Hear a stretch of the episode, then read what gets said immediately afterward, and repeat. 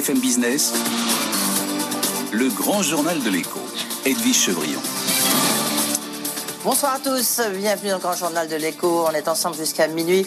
On va revenir largement sur les annonces du Premier ministre Jean Castex, ce qu'on peut faire ou ne pas faire euh, pour ces fêtes. On en parlera avec un très proche d'Emmanuel Macron, Jean-Marc Borrello. Il est président du groupe SOS. Le groupe SOS est la première entreprise sociale en Europe. Il gère plusieurs hôpitaux. Et puis, il est aussi délégué euh, national de la République en marche. On en parlera aussi avec euh, celui qui préside le collectif Resto Ouvert, Stéphane Manic il est président du groupe Éclore. C'est lui qui avait fait ce bras de fer, vous vous en souvenez, contre AXA, un bras de fer qu'il avait euh, gagné. Et puis je recevrai aussi euh, Angelo Gopé. Il est euh, le directeur général de Live Nation France. Live Nation, vous savez, c'est un des plus grands tourneurs avec les plus grandes stars du monde entier. Bah, Qu'est-ce qu'il fait en ce moment puisque tout est arrêté? On reviendra aussi sur les jeunes, cette génération sacrifiée. J'en parlerai avec Jean-Hervé Lorenzi, le président du Cercle des économistes. Et puis on parlera du Brexit. Combien de projets a rapporté, allez, on peut dire ça comme ça, à la France. On en parlera avec Arnaud Bresson, délégué général de Paris Europlace, et Pierre-Jérôme Hénin, président de The Progressive Company, et qui a été un conseiller euh, très proche de Michel Barnier. Mais tout de suite, le journal, l'actualité nous est apportée aujourd'hui par Claire Sergent.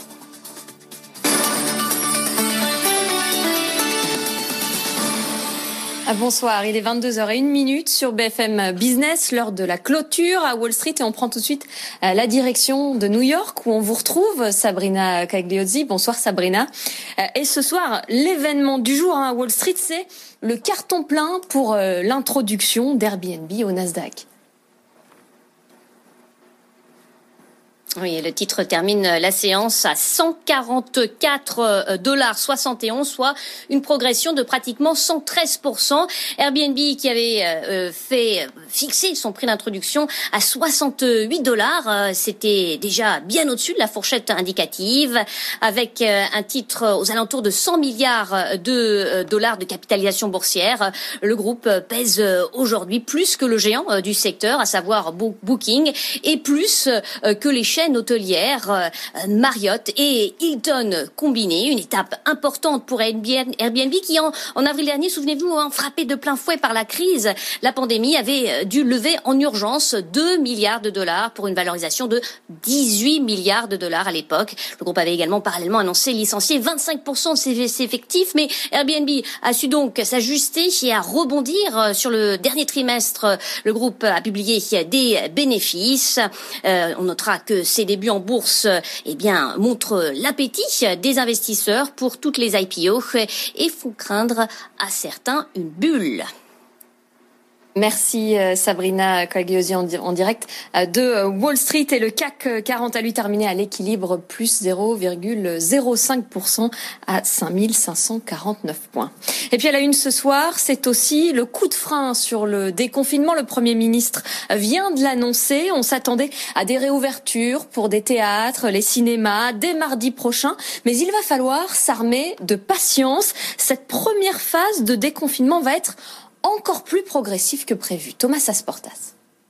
Absolument, Claire, euh, vous le disiez, les musées, les théâtres, les cinémas, ils devraient rouvrir euh, mardi prochain. Eh bien, c'est finalement reporté. Il faudra attendre le début janvier, le 7 janvier très précisément. Ces établissements recevant du public vont devoir rester fermés trois semaines de plus. Le Premier ministre leur a fixé une clause de revoyure au 7 janvier et cela vaut d'ailleurs pour les autres établissements recevant du public, les enceintes sportives, les stades ou encore les casinos et bien entendu pour tous les prestataires tous les fournisseurs de ces professions. Jean Castex est quand même venu avec une nouvelle mesure pour eux. On écoute le Premier ministre. Nous continuons à améliorer et à compléter nos dispositifs pour que personne ne soit laissé de côté. Le Fonds de solidarité pourra désormais bénéficier aussi aux prestataires et exploitants agricoles travaillant avec le secteur de l'hôtellerie et de la restauration ou aux sous-traitants du monde de l'événementiel, notamment sportif et culturelle. Voilà, donc les euh, sous-traitants et les prestataires de services pour ces professions qui vont devoir rester fermés sont eux aussi désormais éligibles à la nouvelle aide du Fonds de solidarité de 20% de chiffre d'affaires. Le Premier ministre qui indique par ailleurs que pour le seul mois de novembre, le gouvernement a déjà reçu en une semaine, c'est-à-dire depuis le 4 décembre, 372 000 demandes d'entreprises qui ont touché près de 2 milliards d'euros. Dernière annonce faite par le Premier ministre dans le cadre de ce déconfinement à partir de mardi prochain. La circulation entre régions, elle était prévue elle est maintenue. Les déplacements entre régions seront possibles à partir de mardi prochain. Et pour ce qui est du couvre-feu, eh bien, le couvre-feu sera bel et bien appliqué à partir de mardi prochain, mais ce ne sera pas à partir de 21h, mais de 20h.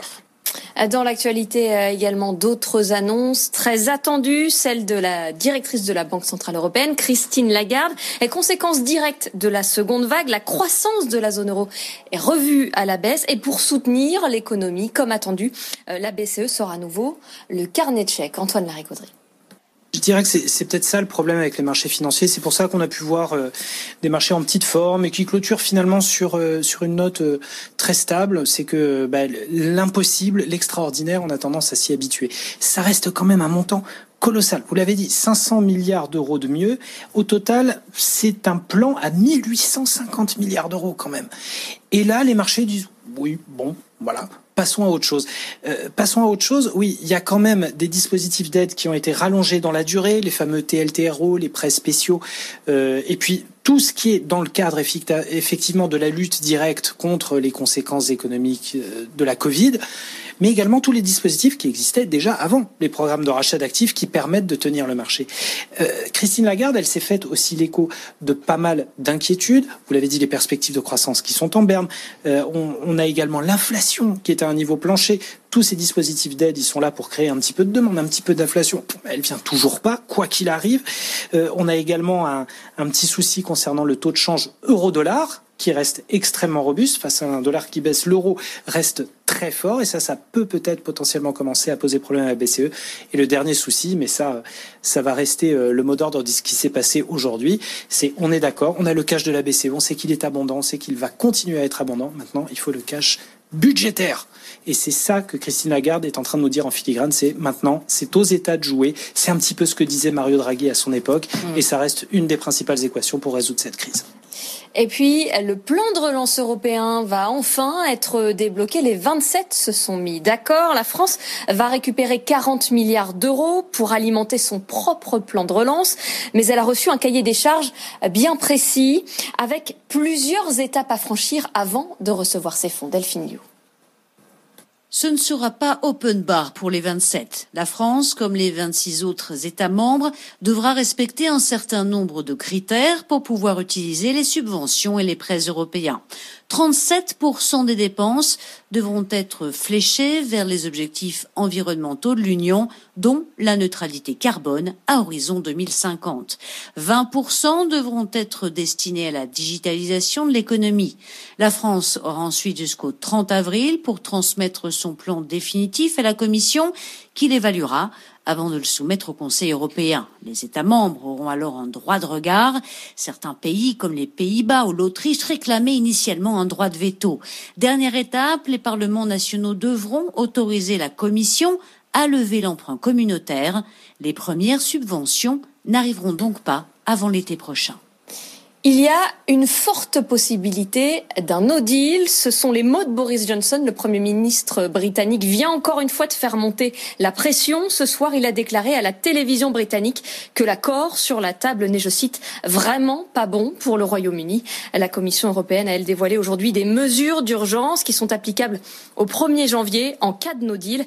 Elles visent à préserver les transports aériens et routiers entre l'Europe et le Royaume-Uni et à régler la question de la pêche. Dans l'actualité des entreprises, l'État va à nouveau se porter au secours d'Areva en Finlande. La facture s'alourdit pour le chantier euh, de l'EPR en Finlande qui accumule toujours plus de retard, 12 ans euh, déjà, après un premier chèque de 400 millions euh, d'euros cet été, un deuxième de 600 à 800 millions d'euros va être nécessaire pour éviter à Areva SA de se retrouver en cessation de paiement. Et puis, cette amende record contre Amazon et Google, 100 millions d'euros pour Google et 35 millions pour Amazon. La CNIL, le gendarme numérique français, épingle les deux géants du numérique pour non-respect des règles sur les cookies qui permettent de récupérer nos données personnelles. 22 heures et presque 10 minutes sur BFM Business. Tout de suite, vous retrouvez la suite du grand journal de l'économie avec, avec Edwige Chevrillon. Ce week-end sur BFM Business, Cyril Ariel met les entreprises face au défi de leur responsabilité sociétale. Les dirigeants d'entreprise s'engagent à ce que leur performance économique ne se fasse pas au détriment de la planète ou du bien-être de leurs salariés. Objectif Raison d'être tous les vendredis à 19h, samedi à 17h30 et dimanche à 13h30 sur BFM Business. Votre rendez-vous avec Arkea Banque Entreprise et Institutionnelle, place à de nouvelles perspectives. BetMGM has an unreal deal for sports fans in Virginia. Turn $5 into $150 instantly when you place your first wager at BetMGM. Simply download the BetMGM app and sign up using code Champion150. Then, place a $5 wager on any sport. You'll receive $150 in bonus bets, regardless of your wager's outcome. And if you think the fun stops there, the King of Sportsbooks has plenty of surprises in store. Check out daily promotions, same game parlays, live bets, and so much more. Download the app in Virginia today and get $150 in bonus bets instantly from your first wager. Only at BetMGM. BetMGM and GameSense remind you to play responsibly. See BetMGM.com for terms. 21 plus only, Virginia only. New customer offer, subject to eligibility requirements. Rewards are non withdrawable bonus bets that expire in seven days. Please gamble responsibly. Gambling problem? Call 1 800 Gambler. Promotional offer not available in Washington, D.C.